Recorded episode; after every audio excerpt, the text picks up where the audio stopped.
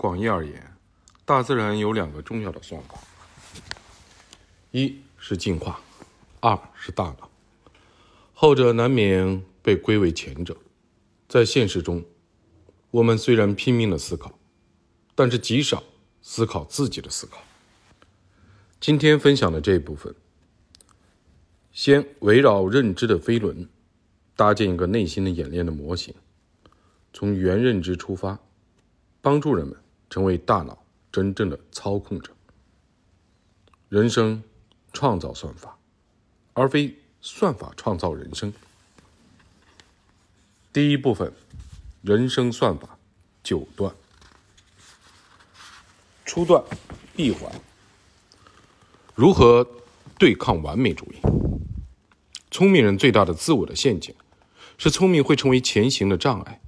在做一件事情的时候，聪明人会想得很深，看得很远。但是在现实的世界里，有时候我们必须不管不顾的做一些走一步看一步的事情。在找到可大规模复制的内核之前，我们要勇于做一次性的事情，关键是完成、交付、射门，哪怕跌跌撞撞。二零一六年，腾讯联合创始人陈一丹先生设立了一个神秘的奖项——一丹奖。这个奖项虽然只针对教育事业，但是它的奖金却高达三千万港元，几乎是诺贝尔奖金三倍半。首届一丹奖颁发给谁了呢？获奖人之一是斯坦福大学心理学教授卡罗尔·德韦克。鉴于该奖项的含金量很高，人们难免好奇，德韦克教授究竟做出了什么样的教育成果，才能获此殊荣？这里先卖个关子，因为德韦克研究的正是九段心法初段的谜底。懂围棋的朋友知道，很多职业的选手一辈子最难忘的就是入段，也就是拿到初段。我们在本章论述的正是九段心法当中的初段闭环。认知的闭环，闭环这个词来自 PDCA 循环，又叫代名环，是美国管理学家戴明博士的一个模型。管理学上的闭环包括计划、执行。检查处理，戴明指出，PDCA 是一种螺旋上升的知识的增长模式，每一层都是一个独立的 PDCA 循环。新的循环把上一次循环的结果作为已知条件，于是越来越接近螺旋结构顶端的终极目标。当我们拆解大脑认知的时候，会发现，大脑从获取信息到采取行动的过程，同样。包含四个动作，分别是感知、认知、决策、行动。我们积极的做以上四个动作，就可以完成认知的闭环。从我们日常生活的视角来看，闭环就是把一件事情做完。我们平时夸一个人靠谱，也就是说他凡事有交代，件件有着落，事事有回音。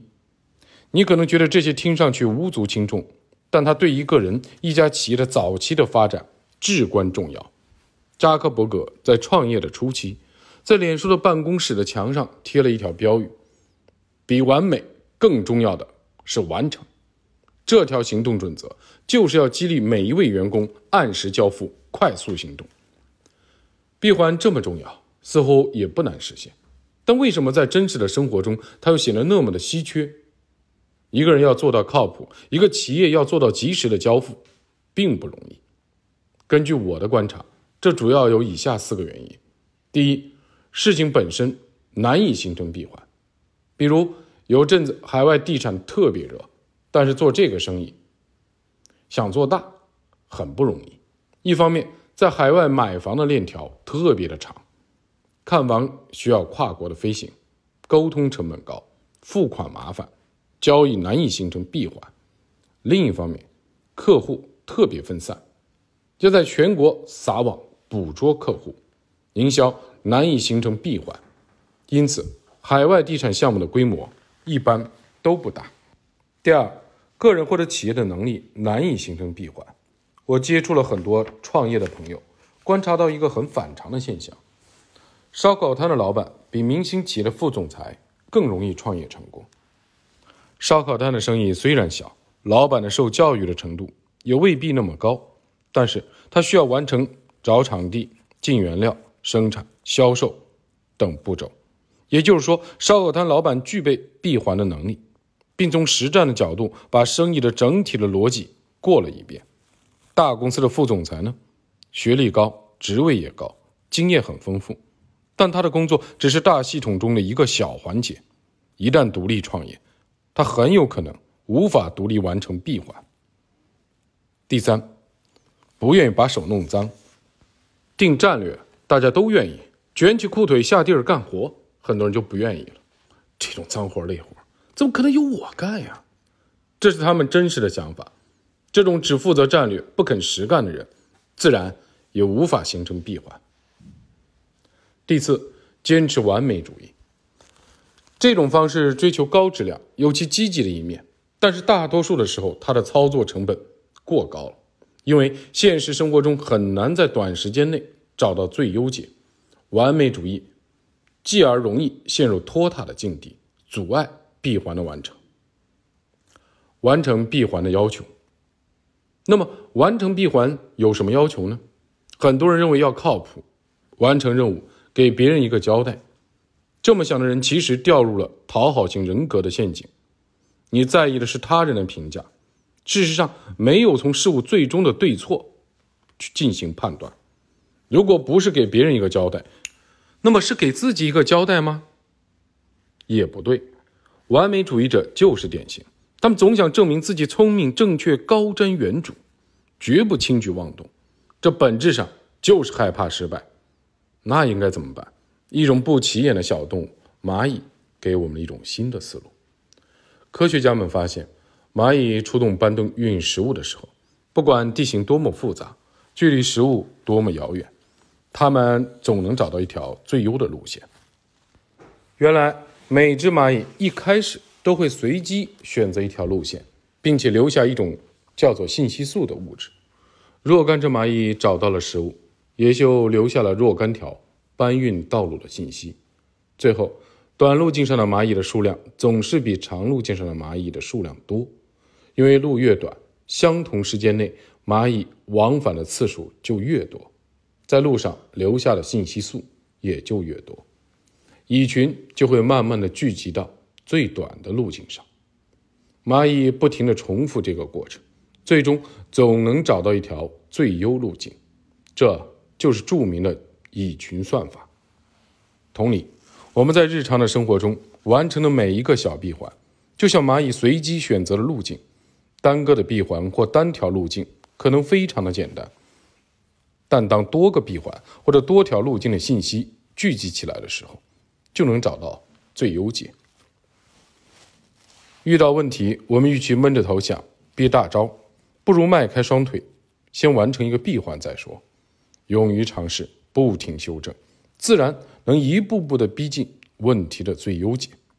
因此，我们在闭环这件事上吃的亏，并不是怎么做的问题，而是做不做的问题。真正的问题出在了思维方式上，这就需要揭开本章开篇埋下的谜题。一单奖得主卡罗尔·德韦克教授获奖的课题是固定型思维模式与成长型思维模式的区别。我们都要做一个成长型思维的人。具备成长型思维模式的人认为，所有的事情都离不开个人的努力。这个世界上充满了那些帮助我们学习、成长的有趣挑战。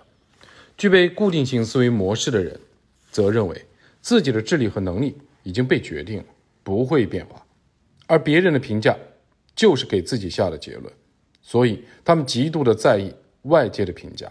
他们看重的不是事情本身的乐趣，而是获得正面的评价。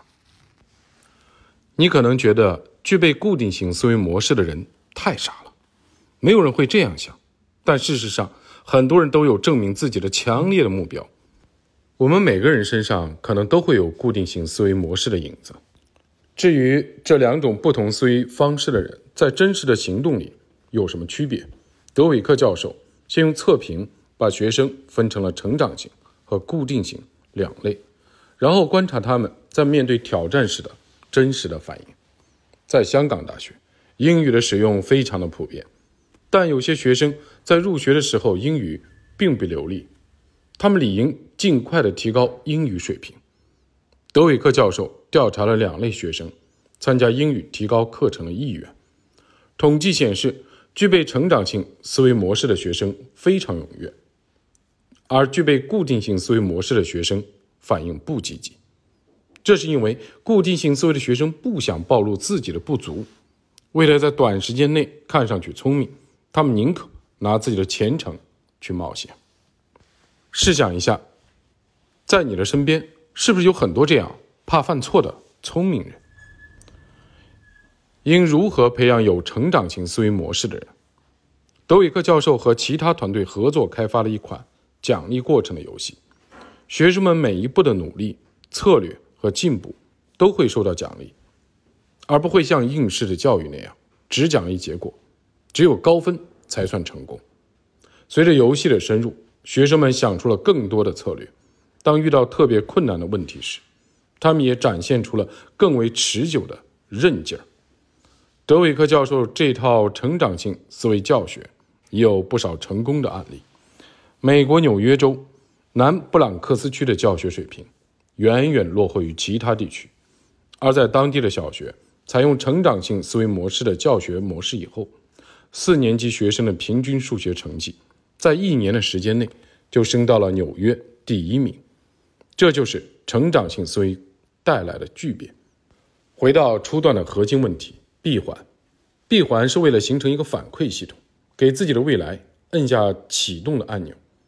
我们通常认为闭环是为了给别人一个交代，其实不然，它不是给别人，亦或给自己一个交代，而是给未来一个交代。采用一种成长性的思维模式，迈出用行动改变自我的第一步，你就能获得和未来的某种连接。复盘时刻，第一步，在闭环这件事情上，大概可以分成四个层次：无法闭环，为别人闭环。为自己闭环，为未来和真理闭环，你属于哪个层次？第二步，有些人的成长性思维是假的，他们看起来很乐观、积极向上，但骨子里自卑的要命。第三步 h o t s p a 这个单词源于希伯来语，字面的意思是厚颜无耻、胆大包天、傲慢自大，同时它也指一个人。即便不断的失败，也会重新站起来，积极的尝试。第四步，本章提及的蚂蚁的案例，蚂蚁的特点是积极、勤劳、勇敢、有系统。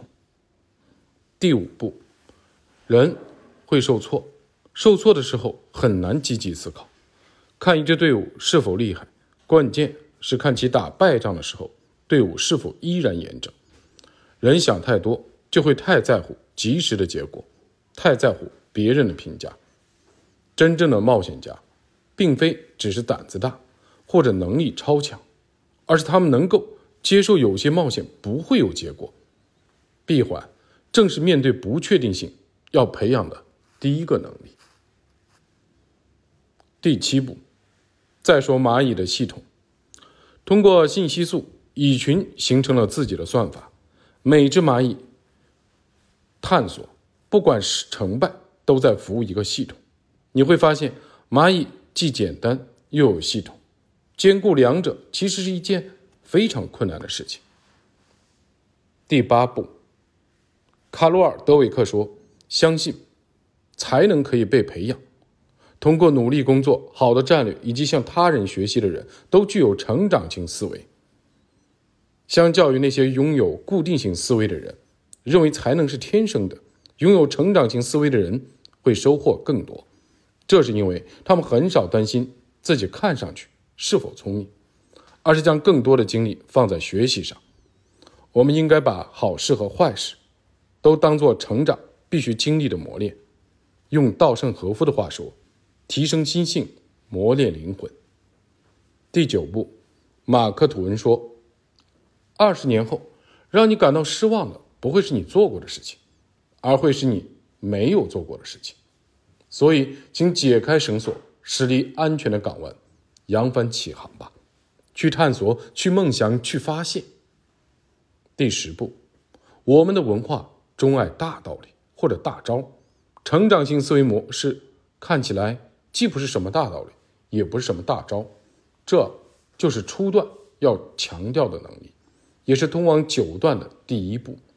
事实上，很多人一辈子都入不了段，只有在人生的大门口担忧彷徨。